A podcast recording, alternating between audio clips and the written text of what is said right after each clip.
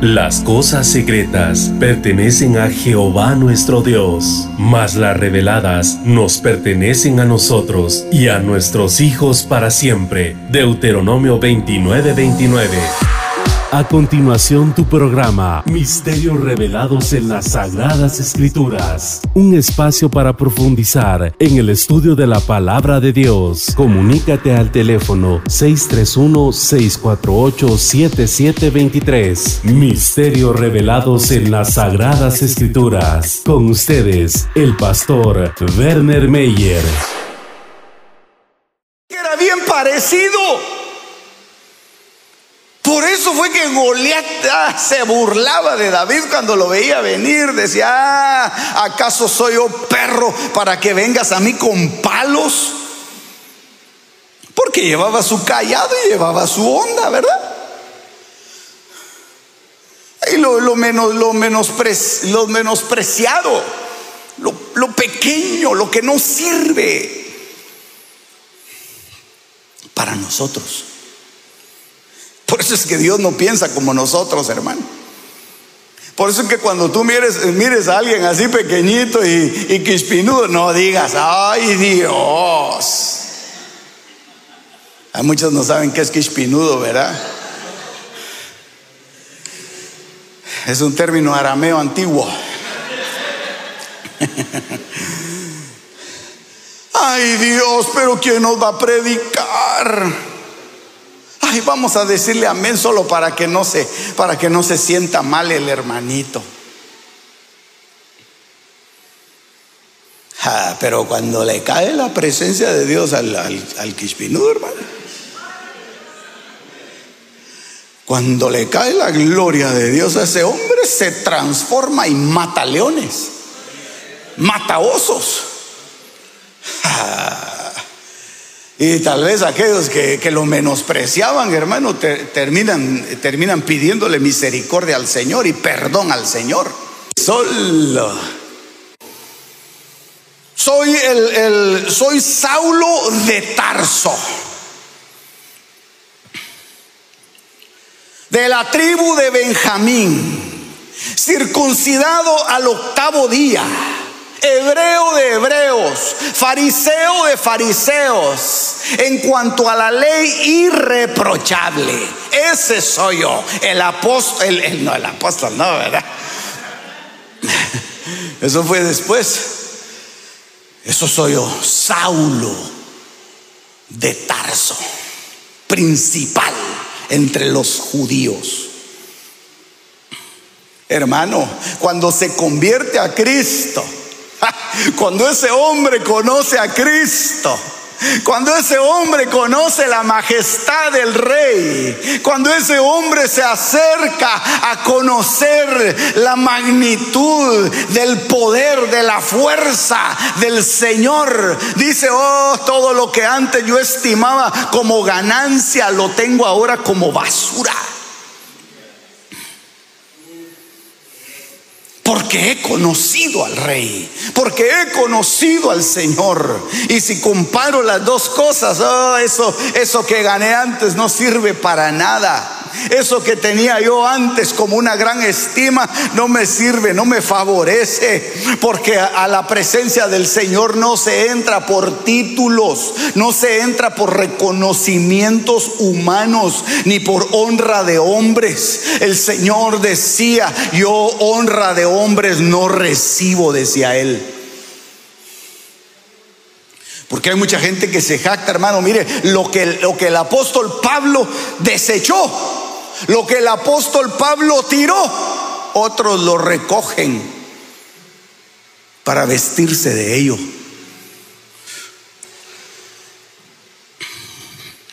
¿No será que se están vistiendo de harapos? ¿No será que se están vistiendo, hermano, de cosas que no valen la pena?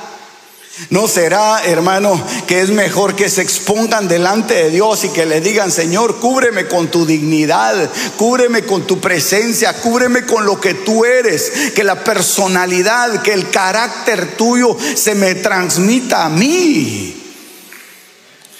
Eso es lo que deberíamos de pedirle al Señor, hermano. Hay gente que quiere imitar a los grandes personajes. Y si son buenos, pues qué bueno. Pero no será mejor, hermano, que el carácter de Cristo se nos pegue a nosotros. En lugar de buscar, hermano, ser como fulano, como sutano, como, como perengano, dijo alguien. Mejor ser como Cristo. Mejor buscar llegar a alcanzar la imagen del rey, la dignidad del rey. Aleluya. Eso somos nosotros, hermano. Eso somos nosotros. Somos llamados a tener la dignidad del rey. Ah, dele un aplauso. Dele un aplauso fuerte. Yo no sé si tiene grito de júbilo hoy. Aleluya. Mire, Samuel responde y le dijo al Señor, ¿cómo puedo ir cuando Saúl lo sepa? Me matará. Y el Señor le dijo, toma contigo una novia y di, he venido a ofrecer sacrificio al Señor. Aleluya. Qué cosa más tremenda, hermano. Mire cómo Dios, cómo Dios hace las cosas, hombre. Y es que, mire, mire, a mí me impresiona primero por la firmeza de Dios cuando Él ha tomado una decisión. Y la decisión era, Saúl ya no puede ser rey. Voy a levantar a otro. Eso fue la firmeza de Dios. Pero me admira también, hermano, al ver el carácter del Señor, cuando en algunas cosas Él puede ser flexible. Y aquí se ve, hermano, no solamente la, severidad, sino que se ve también la, bondad y la misericordia de Dios y la paciencia. Porque él dijo, no, no voy a dar marcha atrás. Saúl ya no sirve, pongámoslo a un lado. Para rey me va a servir ahora David. Pero cuando Samuel le dice, si yo voy y unjo a David, Saúl me va a matar. Y no solamente me va a matar a mí, sino que Saúl es tan, tan, pero tan terrible que va a mandar a matar a toda la familia del próximo rey. Eso está peligroso, Señor. Me estás mandando una tarea, pero ahí sí que tremenda. ¿Cómo vamos a hacer para que no se dé cuenta Saúl? Y mire hermano, aquí es donde viene la bondad. Y yo, yo quiero ponerle entre comillas la flexibilidad de Dios. Aleluya, Dios es bueno. Dios es bueno. Nunca vamos a poder terminar, hermano, de analizar el carácter de Dios, pero por lo menos podemos ver algunas cositas acá. Le dice, está bien, ve toma una novia y vas a ofrecer un sacrificio. No le digas a nadie que vas a ir a ungir al rey de Israel, sino tú vas a ir a ofrecer un sacrificio. Mire hermano, cómo lo cubrió el Señor, cómo lo protegió Dios. Cómo el Señor puso una especie como de, como de barrera para que, para que Samuel no fuera afectado por esos problemas, ni tampoco la casa de David.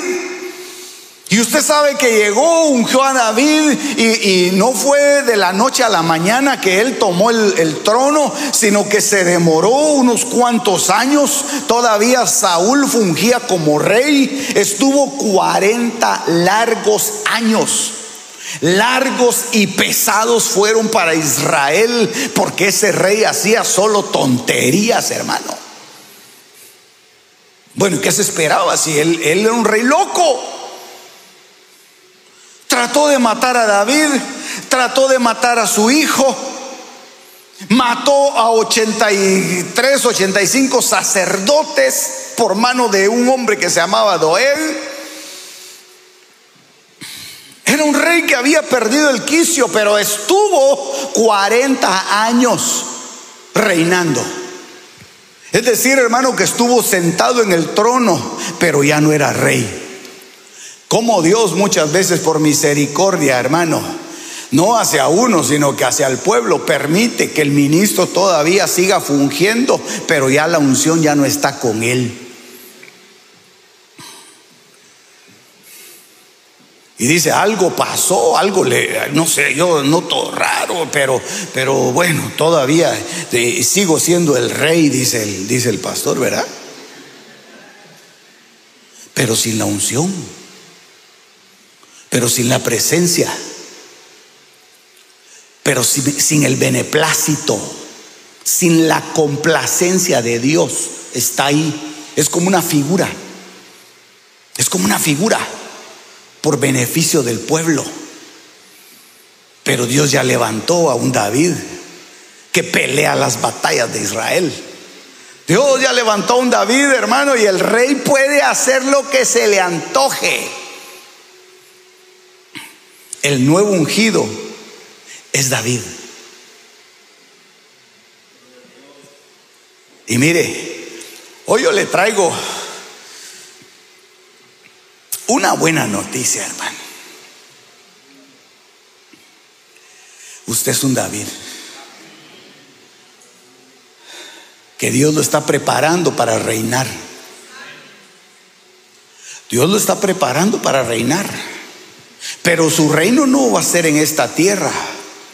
Dios lo está preparando acá y lo escondió lo escondió así como escondió lo que hizo Samuel a través de un sacrificio. Lo escondió en un lugar en donde efectivamente se hacen sacrificios, oblaciones, que es la iglesia de Cristo. Ahí lo puso el Señor, pero ahí lo tiene el Señor escondido. Ahí lo tiene guardado y ahí lo está perfeccionando. Ahí lo está trabajando. Ahí le está dando su palabra. Por eso es que David es escribía tantos cantos maravillosos, hermano, porque él estaba en la soledad con las ovejas. Se sentaba debajo de un arbusto, agarraba su arpa y empezaba a componer canciones y decía, Jehová es mi pastor, nada me faltará. En lugares de verdes pasto, componía canciones maravillosas, hermano, en la soledad. De repente oía que una ovejita andaba por ahí asustada, se levantaba y veía las orejotas del lobo, hermano. Agarraba su onda, agarraba su vara y empezaba a correr y a la ovejita ya la llevaba de una pata al otro, hermano, y la agarraba y se la arrancaba. Y destrozaba las, las fauces de los leones, de los osos. Tenía una, tenía, hermano, tenía una presencia de Dios impresionante. Pero ¿sabe qué es la, cosa? Que nadie se daba cuenta. Porque en ese tiempo no había, no habían selfies, YouTube, no había TikTok. Para que se tomara ahí fotos. Yo matando el oso. Con un pie así encima de la panza del león muerto, ¿verdad? Yo encima del león. No, hermano, nadie se daba cuenta. Nadie se daba cuenta. Sus hermanos, hermanos, ni lo echaban de menos. Él mataba osos, de repente llegaba a la casa arañado de, de los brazos y nadie se fijaba que plano que en algún matorral se quedó. Este patojo en cualquier lado se duerme. Plano que algún animal se le subió mientras estaba durmiendo y lo, y lo picoteó. Ellos no sabían, hermano, las batallas que tenía David, las batallas que libraba en lo secreto, en lo oculto, en donde nadie veía. Él libraba sus batallas. Él era fiel con Dios. Él era íntegro. Él era temeroso de Dios. Las batallas las vas a tener que ganar en la intimidad. Las batallas las vas a tener que ganar tú solo, donde nadie te ve. Porque ganar batallas en público, qué fácil es, hermano. Agarra un micrófono, le pone todo el volumen a la bocina, que dejes sordos a todos y empieza a gritar y a reprender. Eso qué fácil es. Sobre todo si has sido privilegiado con una voz así sonora. Eso es facilísimo, hermano. Pelear las batallas en público. Pero pelear las batallas en privado muchas veces va a ser de llorar. Muchas veces va a ser de, de, decir, Señor, ya estoy, ya, ya, ya no, ya no doy un paso más. Señor, ya no, ya no puedo seguir adelante. Dame tus fuerzas. Dame de tu aliento, dame de tu bendición. Necesito de ti. Se me está destruyendo la casa, se me están destruyendo los hijos. Me estoy me estoy hundiendo en este pecado. Esa es una batalla que solo tú conoces. Y Dios ha enviado en este tiempo, hermano, una unción a las casas para que nosotros podamos pelear nuestras batallas en casa y ser victoriosos. Ahí puede ser victorioso. Es que es importante, hermano. Mira, la comunión con los santos es importante, es maravilloso. Hay dones de Dios, hay lenguas, hay interpretación, hay profecía, hay danza, hay alabanza, lo que tú quieras, hermano, de todo eso. Pero es importante que tú aprendas que en la intimidad tienes que pelear contra cosas que solo tú ves y que solo tú sabes. Y ahí es donde tienes que ser victorioso. Dale un aplauso fuerte. Fuerte, fuerte. Aleluya. Así que si nadie se, nadie se da cuenta que estás peleando una batalla y que has ganado una victoria, qué bueno. Qué bueno. No te pongas a publicarlo en el Facebook. No te pongas a publicar tus victorias en el Instagram o en el Twitter o en, las redes sociales. Pelea tus batallas como hombre. Dicen amén las mujeres. Aleluya. Porque al final de cuentas, hermano, la, la mujer tiene que portarse también varonil. En el sentido de la fuerza, pues. No me desvíe del tema, hermano.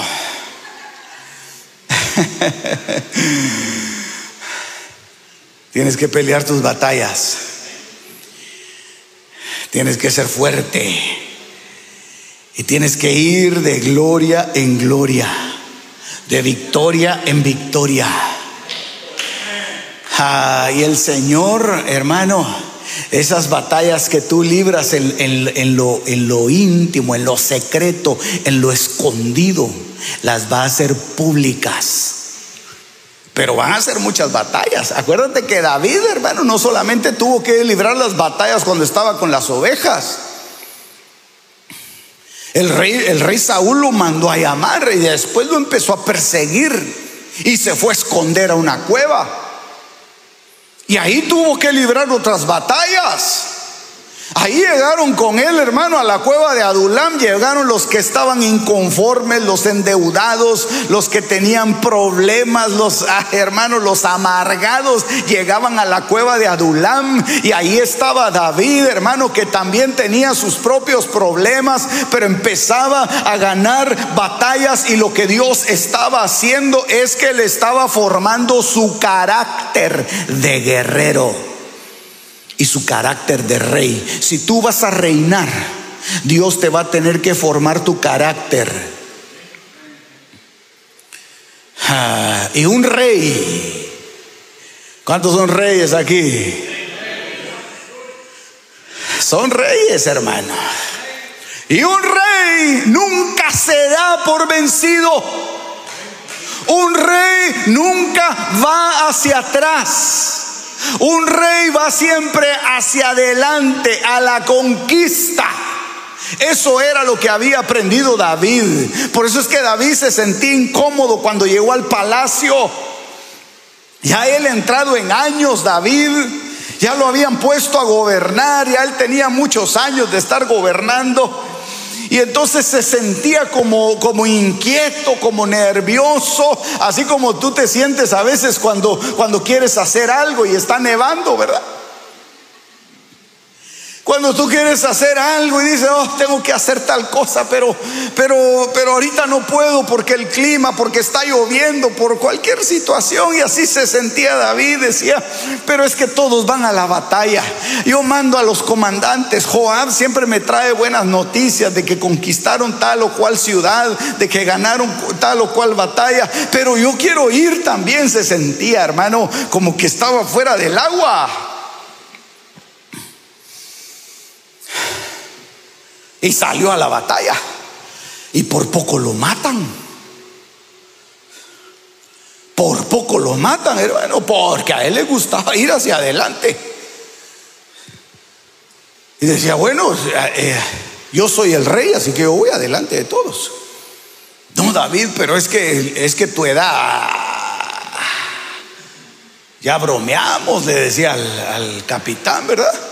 No, yo digo nomás porque eh, como falta experiencia. No, no, no, no te preocupes. Yo, yo peleaba con las dos manos.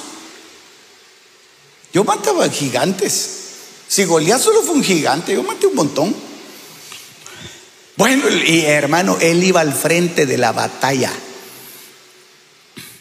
Un rey no puede quedarse a la retaguardia.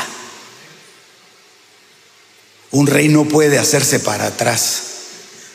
El que pone la mano en el arado y voltea a ver para atrás no es digno del reino. Ah, y ahora ya pusiste la mano en el arado. Ah, vamos pues para adelante. No, pastor, yo quiero darme un break un año sabático. Aquí nada de años sabáticos. Ahorita para adelante porque te están preparando. Te están preparando para reinar. Y no van a poner a reinar a un rey cobarde. No, no, no, no, no, no. Te están preparando Ay, pastor, es que mire, ya no aguanto aquí, mire cómo, cómo me siento de incómodo, sobre todo que esta hermanita, mire cómo me molesta. Mire, este, este, hermano de aquí, ay, no lo aguanto, solo, solo me mira y me hace caras y yo también se las devuelvo. Pastor, no sé si usted me da permiso para que me vaya a otra iglesia, siempre del mismo ministerio, pero, pero yo quiero irme a otro lado para no causar problemas. Bueno, si quieres irte, ese es tu problema, pero ¿no será que antes tienes que ganar esa batalla? ¿No será que antes tienes que pelear esa batalla para poderte ir con bendición? ¿No será eso? Hermano, mire las cosas que uno dice, hombre.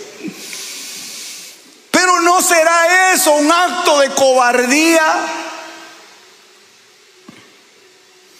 El no querer enfrentar la batalla, el no querer enfrentar, hermano, no querer enfrentar muchas veces la disciplina.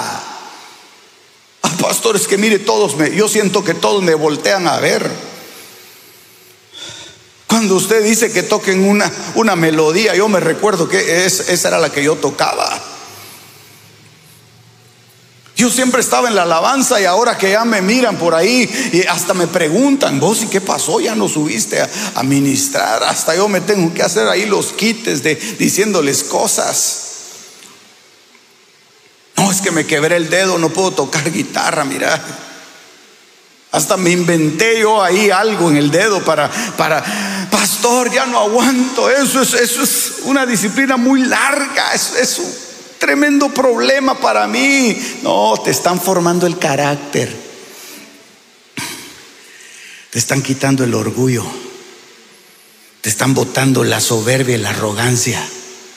Y eso no es fácil, hermano. Que le voten a uno la soberbia y la arrogancia no es fácil. El hombre que siempre ha sido, pero así, ¿verdad? Gerente general. Y de repente le toca ser el conserje general. Porque es el que limpia todo. Y le pagan poco. ¿No será que te están que te están puliendo tu carácter de rey?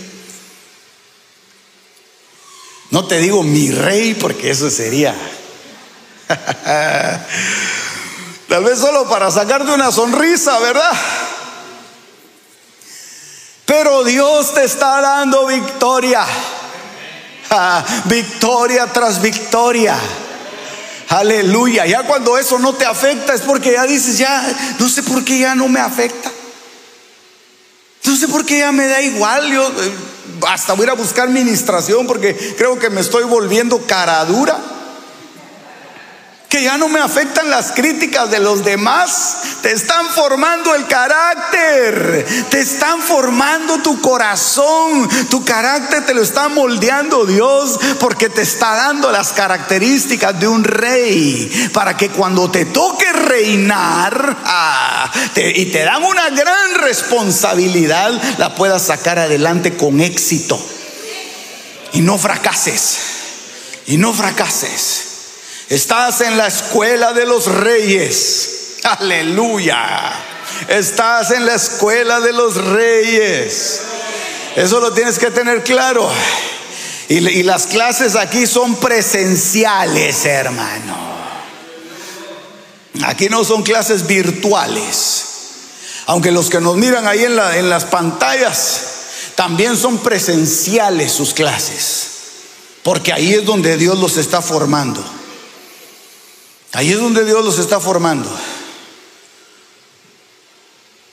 gente en cárceles, ahí lo está formando Dios. Gente en hospitales, ahí lo está formando Dios. gente con alguna, alguna necesidad que no puede movilizarse, ahí lo está formando Dios. Son clases presenciales, hermano. diga gloria a Dios, hombre. Todos estamos en la escuela de los reyes. Tenemos que ser formados, tenemos que ser formados. Mire lo que dice aquí. Marcos capítulo 4, verso 22. Esta es la Biblia en lenguaje sencillo. Me gustó mucho, hermano. Qué lindo esto, hombre. Dice, porque todo lo que esté escondido se descubrirá. Y todo lo que se mantenga en secreto llegará a saberse. ¡Qué lindo! ¡Qué lindo! Por eso es que cuando le, cuando le habla el Señor al profeta Elías, le dice, Elías, lo primero que vas a hacer en Israel una tarea importante para ti. Elías era un profeta tremendo, hermano. Siempre estaba a las órdenes del Señor. Y puso atento el oído Elías para saber qué era lo que el Señor le iba a decir. Ahorita el plano que voy a ir a profetizarle al rey. Ahorita seguramente va a empezar eh, gente a venir conmigo acá y los voy a disipular para que sean eh, compañías de profetas. Algo así me va a decir el Señor y se puso, hermano, atento, hasta se sentó para oír lo que el Señor le iba a decir a Elías. Elías, lo primero que quiero que hagas, ¿sabes qué es? Escóndete. Escóndete en el arroyo de Kerit Señor, semejante talento, Señor. ¿Quieres que lo esconda? Señor, si ya te di una prueba, yo dije que no iba a llover en esta tierra, a no ser por mi palabra, y se cumplió, Señor. Y como tú lo dijiste, yo lo trasladé, Señor. De ese calibre soy yo. Ese es el tamaño del profeta Elías. Ha de haber dicho Elías, hermano. Como dice la palabra en Santiago que Elías era un hombre como nosotros. Y como muchas veces nosotros, hermanos, tenemos talentos, según nosotros, ¿verdad? Tenemos talentos que otros no tienen. O tenemos talentos que otros envidian. O tenemos características que son necesarias e indispensables en el ministerio.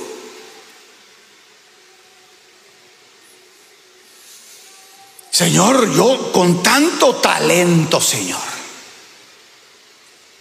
siendo un profeta en donde las profecías se cumplen, siendo un hombre que oye tu voz, ¿cómo lo vas a esconder, Señor? Señor, volvamos otra vez a recapacitar sobre eso. Hermano, no nos hagamos, hombre, no nos hagamos. ¿Para qué te vas a ir a ofrecer con un talento? Eh, pastor, usted ya sabe que, que yo toco todos los instrumentos. Bueno, yo también le diría, ¿verdad? Y los empieza a tocar así, ¿verdad? No, no, no, pastor, estoy hablando en serio. Es algo que tal vez usted no logra comprender. Hablo de sacar música, melodía. Yo estudié en el Conservatorio Internacional de no sé dónde, de música. Dicen que Berkeley es la mejor, ¿verdad? Para música, ¿verdad? Ahí estudié yo. Tiene un talento y cuenta conmigo. Muy bien, hermano, muchas gracias. Pero mientras Dios no me lo diga, escóndase. Ahí ya no le gustó la cosa, ¿verdad? Ahí está seria la cosa. Porque hay gente, hermano, que hay gente que llega específicamente a las iglesias porque en, en otro lado no le dieron privilegio. O se van de aquí porque no se los damos. Pero déjeme decirle algo, hermano. Y que, y que, tal vez no hemos considerado. El que da los privilegios es Dios. El que da los privilegios es el Señor. No es el pastor. Discúlpeme. Yo he sabido de casos, hermano, que aunque el pastor se oponga, Dios lo pone. Pero muchas veces, hermano, lo que nosotros tenemos que hacer es ir y escondernos. Escóndete en el arroyo de Kerit. Y dice que Kerit quedaba al oriente del Jordán. Y Kerit es una palabra que quiere decir separación. Y el Jordán es una palabra que quiere decir humillación. Entonces, antes de poder ir y mostrarte, antes de que salga a luz aquello que está en secreto, antes de que se dé a conocer lo que está escondido, tiene que haber un tratamiento en lo oculto, tiene que haber un tratamiento de Dios en lo secreto. Dios te tiene que tratar en la intimidad. Dios tiene que conmover tu corazón no solamente cuando estamos en el culto. Dios tiene que hablar a tu vida no solamente cuando el pastor está predicando. Dios tiene que visitarte aunque no estés en medio de estas cuatro paredes. Dios tiene que visitarte y tienes que aprender a tener una relación cercana con Dios ahí en lo secreto. Ah, dale un aplauso. Uh. yo quiero tener una relación cercana con Dios, hermano. Estar en lo secreto. Estar en lo secreto. Y ahí fue donde comenzó el ministerio de Elías. Fíjese, El hombre que tiene el ministerio más largo que yo conozco, Elías. Porque Moisés predicó 120, digo, no es 120 años, ¿verdad? Moisés estuvo 40 en el desierto, más los 40 que estuvo eh, con Jetro, eh, estuvo, vivió 120 años. David reinó 40. Pero el ministerio de Elías todavía sigue vigente. Y empezó en lo oculto. Por eso es que el Señor dice en Malaquías capítulo 4, He aquí yo envío al profeta Elías. Y por eso cuando le fueron a preguntar al Señor acerca de Juan, el Señor dijo, Él es Elías si lo queréis recibir. Hermano, el ministerio de Elías es un ministerio larguísimo, pero ¿por qué? Empezó en lo secreto. Empezó en la humillación. Empezó, hermano, en donde nadie lo, nadie lo conocía. No te quieras hacer famoso. Hermano, el, cuadro de los famosos ya está lleno. No te quieras hacer famoso. Y si Dios te quiere hacer famoso, va a quitar a otro y te va a poner a ti. Pero no lo desplaces a codazos. No pagues para que te pongan anuncios en las redes sociales para hacerte popular. Hay gente que anda buscando la popularidad dentro, dentro de las iglesias. Mire, es impresionante ver, hermano, cómo la gente busca la popularidad y busca la independencia según ellos.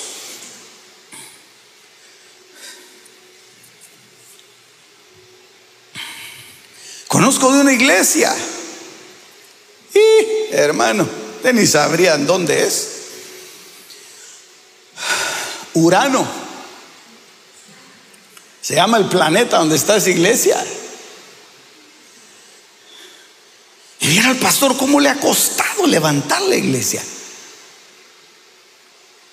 Yo conozco los sufrimientos del pastor. Y años, hermano, y perseverando. Y un hombre fiel. Un hombre íntegro. Un hombre honesto. Y me contaba hace años, ¿verdad? Después de una pandemia que pasó en no sé cuántos años hace. Que, empezaron a, formarse, a formarse un grupo dentro de su iglesia. Me dijo, pero ¿cómo se va a formar un grupo dentro de mi iglesia si solo mi iglesia es un grupo?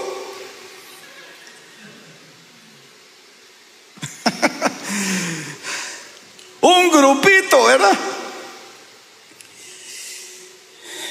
Pero que querían era volverse famosos. Eran, eh, y, me dijo, mira, y con el dolor de su corazón me dijo, mira, metete a tal página y ahí está. No le digo, ¿para qué voy a ver esas? hombre, mira, me dijo, y, vas a ver de qué están predicando. Se, se, se le salieron de la iglesia y formaron un subgrupo en Facebook, hermano. Ya le voy a dar el nombre para que no los vaya a andar viendo usted. bueno, pero de Urano para acá no llega la señal. No le digo yo para qué. ¿Sabes por qué? Me dijo, porque, porque están, están predicando con, con tu libro, me dijo. Ah, dije yo, ahí está la cosa seria. ¿Qué me importa? pero voy a ver. Y me puse a verlo, hermano. Y efectivamente leían todo, hermano. Mal lo leían, mal, pero ahí lo leían. Pero un grupito que querían hacerse un nombre. Eso fue lo que sucedió con Nimrod. Génesis capítulo 11. Vamos y hagámonos un nombre y construyamos una ciudad y una torre cuya cúspide llegue hasta el cielo. ¿Qué querían ellos? Hacerse famosos, hacerse un nombre. construirse un prestigio, construirse una reputación, hacerse de un título, un reconocimiento humano, hermano. ¿Cómo va a ser eso? Si tú tienes un, reconocimiento, si tú tienes una reputación, si tú tienes un carácter que te va a distinguir, va a ser porque Dios te lo va a poner y porque Dios te va a dar el honor, porque Dios te va a honrar, porque dice la palabra, yo honro a los que me honran. Y Dios te va a dar honra, Dios te va a honrar, porque así es Dios. Aleluya, fuerte las palmas. Entonces, hermano, tranquilo. Así le podríamos decir a algún youtuber, ¿verdad? Tranquilo, men. Vas muy rápido.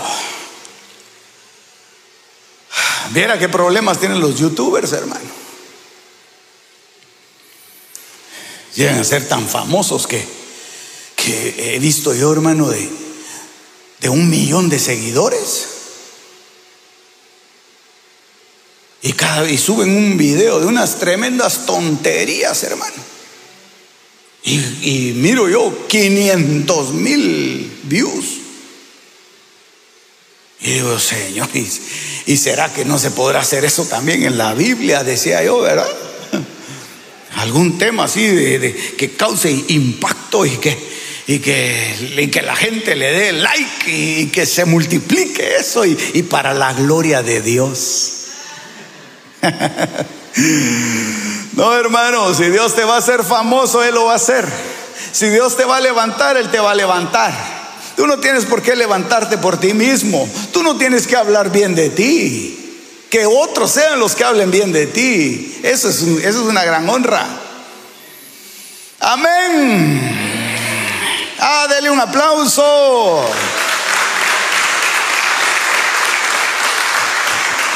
Ya vamos terminando. Déjenme un par de versos acá y oramos. Primer libro de Reyes, capítulo 18, verso número 4. Pues cuando Jezabel destruyó a los profetas del Señor, Abdías, Abdías quiere decir siervo de Jehová, Abdías tomó a cien profetas. Abdías no era profeta, era un siervo. Tomó a cien profetas y los escondió de 50 en 50 en una cueva y los sustentó con pan y agua. Pan y agua. Eso es lo que les daba a los profetas. Pero qué interesante ver, hermano, que, que estos profetas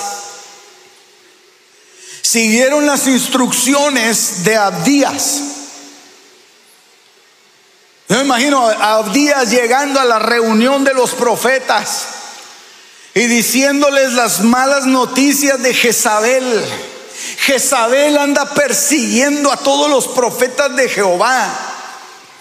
Y este es el lugar en donde se reúnen los profetas de Jehová y Jezabel ya viene en camino. Así que eh, eh, yo, yo les sugiero a ustedes, miren los profetas ahí hermano yo les sugiero a ustedes que se dividan en dos. Porque es un grupo muy grande y uno se va a esta cueva. Yo ya tengo un lugar ahí preparado para ustedes y otro se va a este otro lugar y ahí se están un tiempo. Yo les voy a llevar comida, yo les voy a trasladar bebida, alimento, lo que ustedes necesiten. Pero, pero yo creo que eso sería muy bueno para que salvaran su vida. Y los profetas aceptaron, hermano.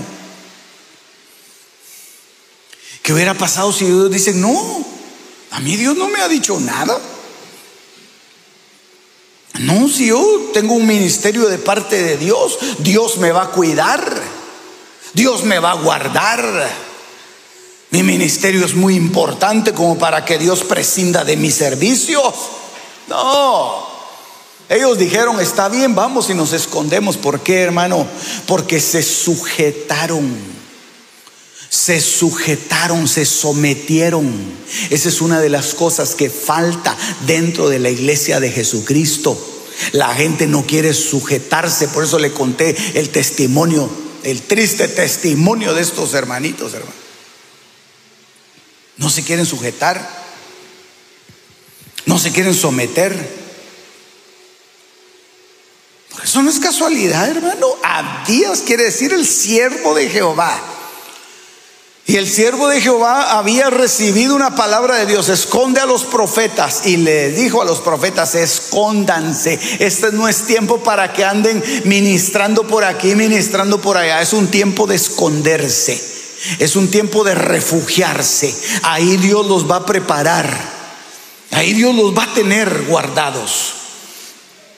Poca comida. ¿Qué podemos hacer?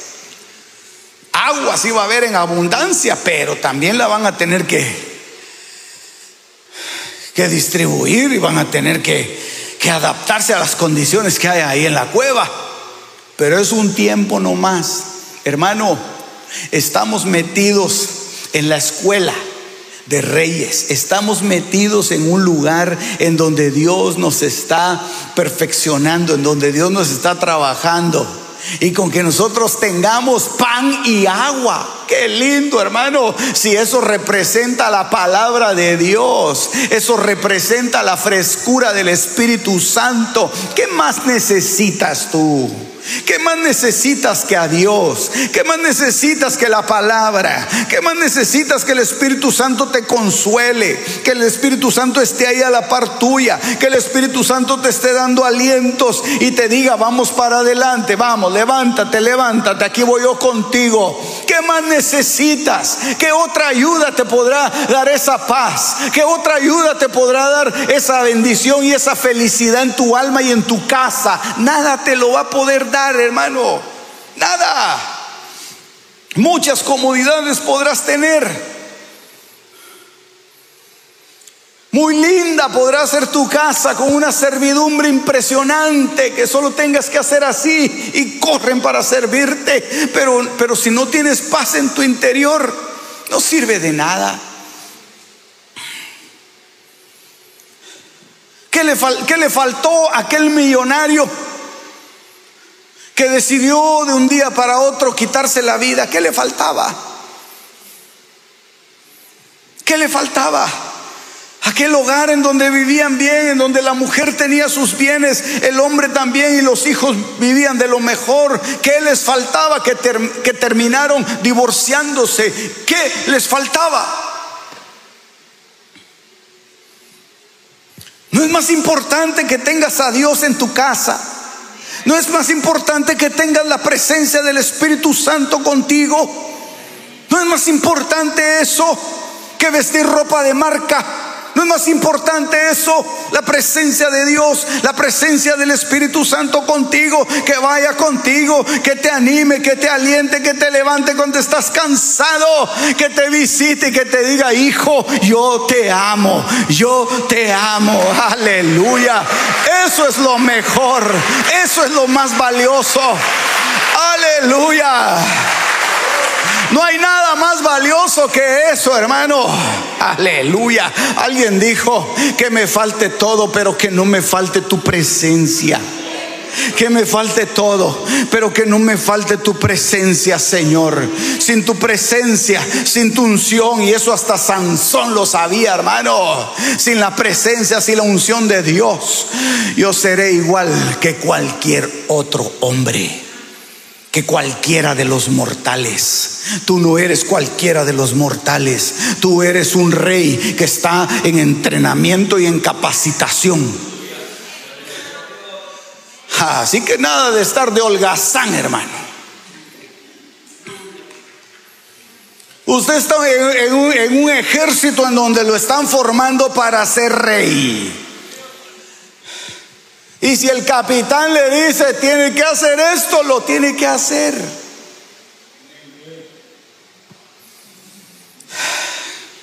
Yo no soy el capitán. No se me quede viendo así, hermano.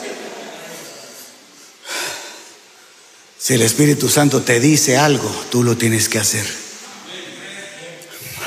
Lo único es que aquí Dios habló a través de la boca de Abdías, a través de la boca del siervo de Jehová. Y muchas veces es lo que uno no recibe, ¿verdad?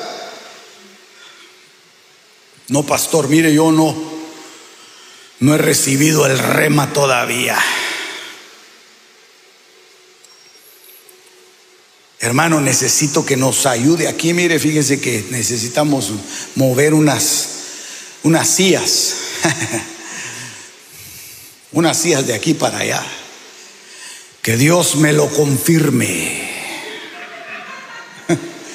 Que el Señor me lo diga, pastor. Porque yo solo a Él le obedezco. No se trata de eso, hermano. Se trata de que el Espíritu Santo en este tiempo está viniendo a pastorear a su iglesia a través de unos elementos, hermano, rústicos tal vez y feos, hermano, que se llaman siervos de Jehová. Yo no sé cómo sería Abdías, ¿verdad? Ya le dije feo a Abdías también, ¿verdad? Pero tenían más dones los profetas. Tenían más ministerio los profetas, pero tenían que obedecer. Entonces, una de las tareas que le toca a la iglesia, hermano, es la etapa de obediencia. Obediencia, sujeción. Eso te va a llevar a, un buen término y te va a dar felicidad en tu vida. Un último verso. Un último verso y terminamos. Porque todo lo que está escondido, hermano, tiene que salir a luz. Ahí va a haber un día de estos, hermano, estamos, estamos escondidos en Dios, pero nos vamos a manifestar. Se va a manifestar lo que es la iglesia. Una iglesia poderosa, una iglesia gloriosa. Ahorita tal vez nos miran así, hermano, medio trastraviando, ¿verdad? Ahorita no ve usted una iglesia, una iglesia poderosa. Porque la iglesia poderosa que se menciona en el libro de Apocalipsis es la iglesia de la Odisea. ¿Y sabe qué era lo que decía la iglesia de la Odisea? Decía, yo soy rica. Yo de nada tengo necesidad. Mucho, mucho, mucho me he enriquecido. Esa es la iglesia a la que yo pertenezco. Y el Señor le, el Señor le dice, hermano, con mucho, con mucho respeto, pero directamente. Tú dices que eres todo eso.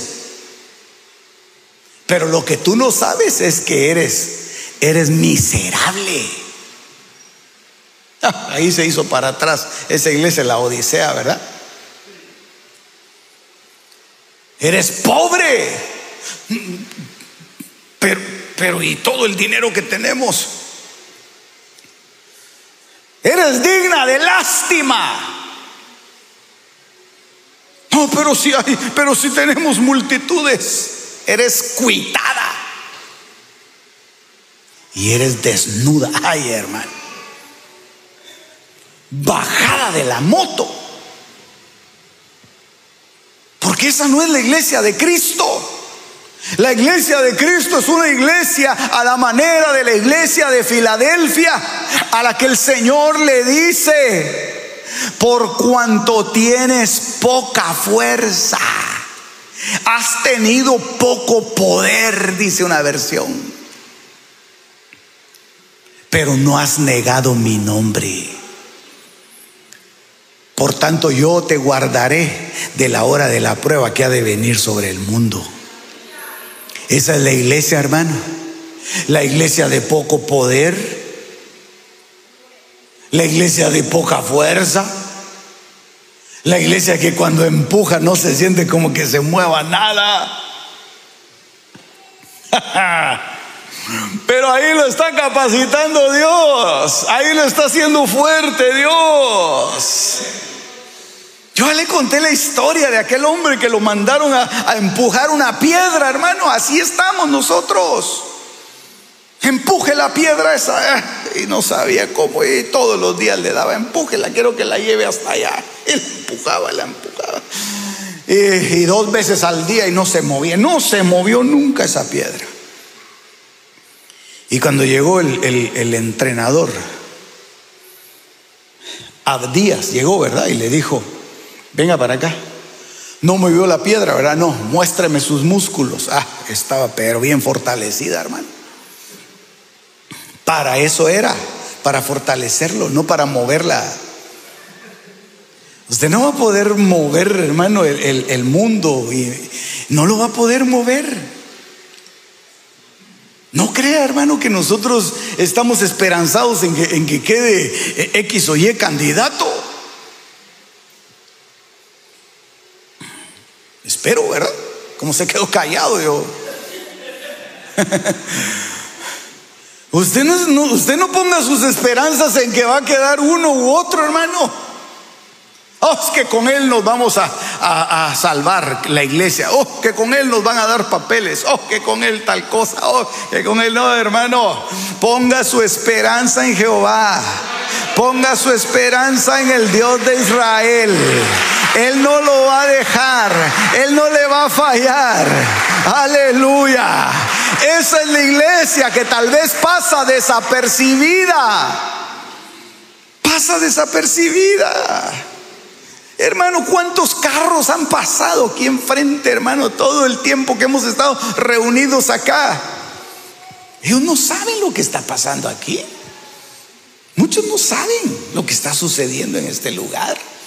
Pasa desapercibida. La gente dice, ah, es otra iglesia más. Están esos locos. De esos aleluyas, aleluitas que les llaman que andan ahí con sus panderetas y una gran bulla que meten. Ahí andan esos, esos locos eh, que les gusta andar eh, remolineando según ellos y hacen tantas cosas. Hay otro grupo de esos. Así nos ve el mundo, hermano. Así nos ve el mundo. ¿Cuántos no quisieran que la iglesia de Cristo desapareciera? Ah, que dejen de fastidiar esos locos que dejen de señalar que, los, pecados siempre están en contra de, las leyes que nosotros ponemos. Esos nunca están contentos, esos siempre están inconformes con todo. ¿Cuántos no quisieran que la iglesia de Cristo desapareciera del mapa, hermano? Pero no saben lo que está pasando acá. Porque Dios ha decidido ocultarlo. Porque Dios ha decidido tenerlo cubierto. Porque Dios, hermano, ha decidido trabajar en secreto con su iglesia, con su amada. Pero cuando se manifieste, dice, dice el libro de Romanos que la creación entera gime a una esperando la manifestación gloriosa de los hijos de Dios. Ah, va a ser una manifestación gloriosa, hermano. Cuando usted se mire, cuando usted se mire vestido como rey, ahí va a ver. Ahí va a ver. Dígame, por favor, hermano. Ah, dele un aplauso al Señor a ver si está de acuerdo con eso que acabo de decir.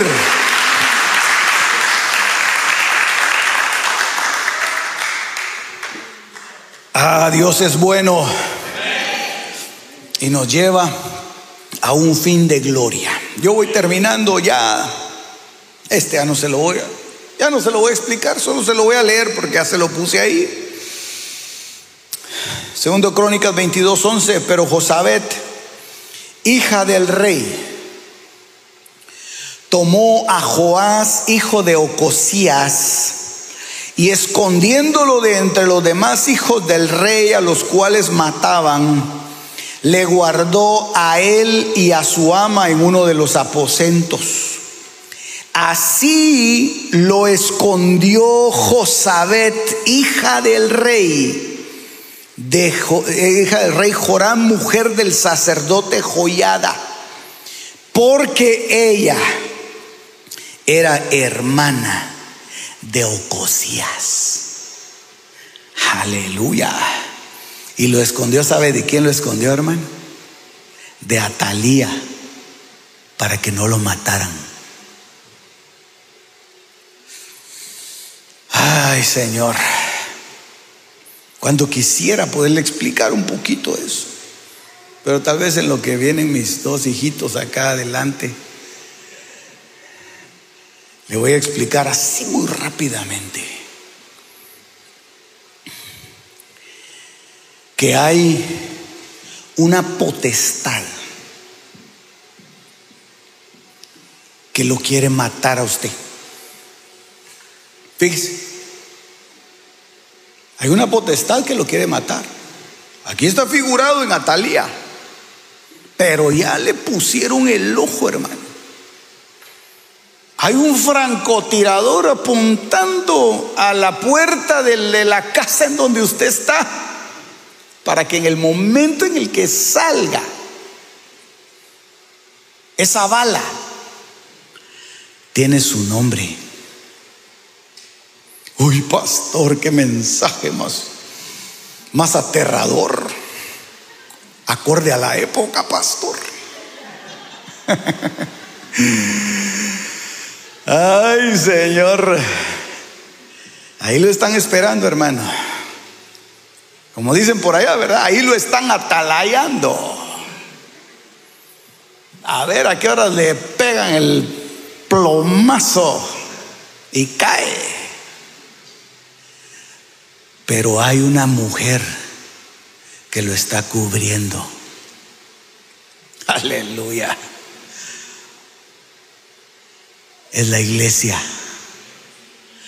Es la iglesia de Jesucristo en donde se guarda a los santos, en donde se guarda a los reyes que están siendo preparados para el momento de la manifestación. Y nadie, nadie, nadie va a poder levantar contra usted una mano, porque la Biblia dice en Isaías, toda arma forjada contra ti no prosperará.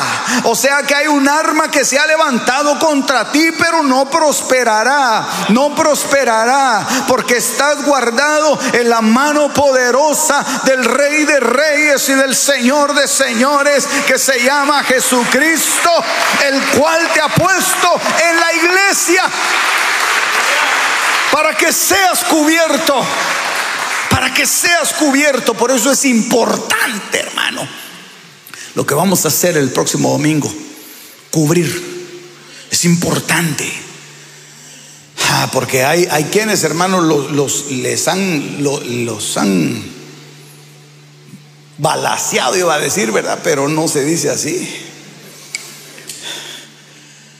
Los han baleado de tal forma que están heridos pero que necesitan ser cubiertos, necesitan ser sanados, necesitan ser cubiertos, necesitan ser ministrados, necesitan ser vestidos para que el enemigo no pueda herirlo, lastimarlo o matarlo. Las cosas secretas pertenecen a Jehová nuestro Dios, mas las reveladas nos pertenecen a nosotros y a nuestros hijos para siempre. Deuteronomio 29:29. Este fue tu programa Misterios revelados en las Sagradas Escrituras. Te esperamos en el próximo de la serie con el pastor Werner Meyer. Comunícate al teléfono 631 648 7723.